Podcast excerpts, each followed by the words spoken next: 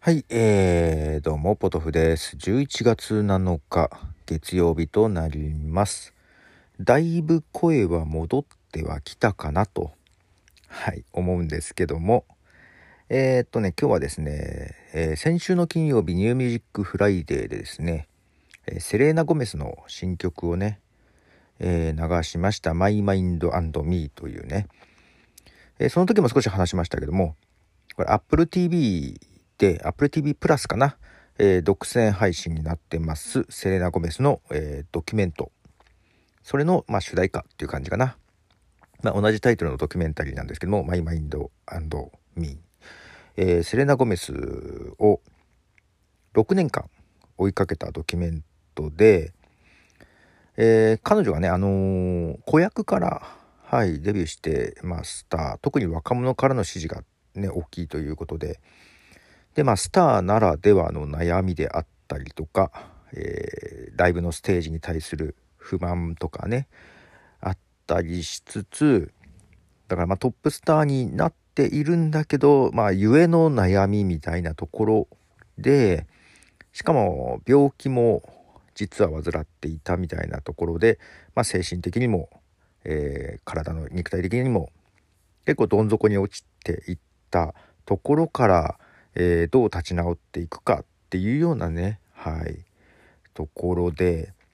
まああとコロナもねで重なってきたりでまあそんな話でして、まあ、個人的にはとてもあの興味深く見ることができました。でその中でも少し話してて、えーまあ、ちょっと最後の方で流れるんですけども、えーこの曲がまあそのまあ新たに立ち直ってというかちょっと前向きに何か目指すものができてで曲に対してもねすごくもう自分の思いを素直に吐き出していけるようになってきた頃のでこれがヒットして、えーまあ、それもきっかけの一つっていう曲なんですけども、えーこれのねデモバージョンを流そうと思います。アルバムに収録したやつじゃなくって。でこの曲どうやら45分で書き上げた曲らしいです。でデモバージョンなんで、まあ、多分これがその書き上げた時のものに近いんじゃないかなと思います。セレーナ・ゴメスで「Lose You to Love Me」デモバージョン。はい、えー、セレーナ・ゴメス「Lose You to Love Me」という曲ですね。この曲は2019年に発表されてますけども、えー2020年にリリースされたアルバム「レアの中に入っております。でそのレアの中の1曲目、えーアルバムタイトルにもなっている「レアという曲のライブバージョンを流そうと思います。セレーナ・ゴメスで「レアライブフロムザビレッジスタジオ。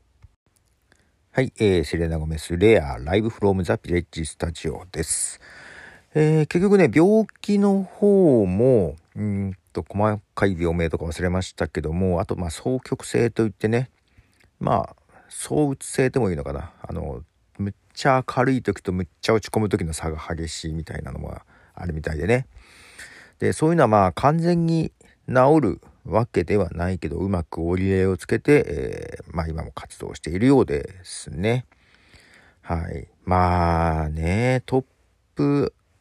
まあ人気アーティストとかまあ役者もやってるけどねトップスターに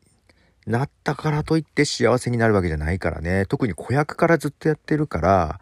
あのまともな学校生活も遅れていないっていうのもコンプレックスにはなっているようで。で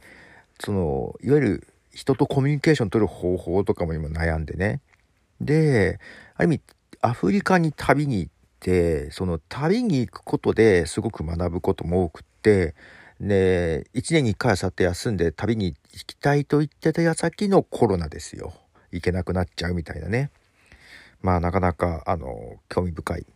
で結構ねあのいろんなアーティストとコラボもしてまして、えーその中の曲から、え1曲 DJ スネークと一緒にやってるやつです。DJ スネークで「 Selfish Love with セレナ・ゴメス」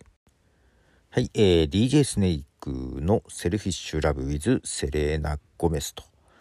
いうことで、まあ、セレーナ・ゴメスはですね父親がメキシコ人で母親が、えーイタリア系アメリカ人で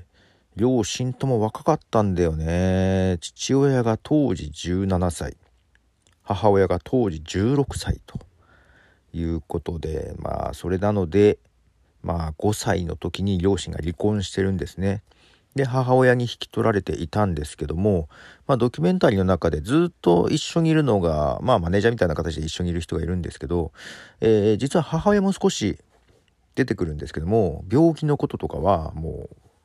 メディアの報道でしたというぐらい母親ともあんまり交流も取っていないようでね。でも子役として、えー、7歳からデビューしてるんですね。まあそういう家庭関係も複雑ですしもうずっと子役としてやってからもうこうショービズの世界ですよね。ねディズニーチャンネルかどっかかそんなところでしたよね最初ね確かね。いやということでねまあまあ想像はつかないけど、はい、まだ30歳なので、ね、頑張ってほしい というふうに思ってますということで。最後にもう一曲ですね。えっ、ー、とコールドプレートも一緒にね曲をやっているやつがあるんですけどもそれのミックス違いとかが結構出ててですね、えー、オフん？オフェンバック。オフェンバックというフランスの、えー、プロデューサーデュオっていうね人がリミックスしたやつ。これを流そうと思います。これはね、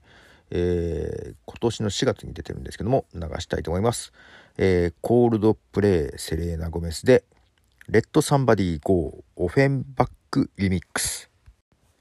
はい、えー、コールドプレイセレーナ・ゴメスでレッド・サンバディ・ゴーのオフェンバック・リミックスですね。このリミックス結構好きなんですけどいかがでしょう？はい。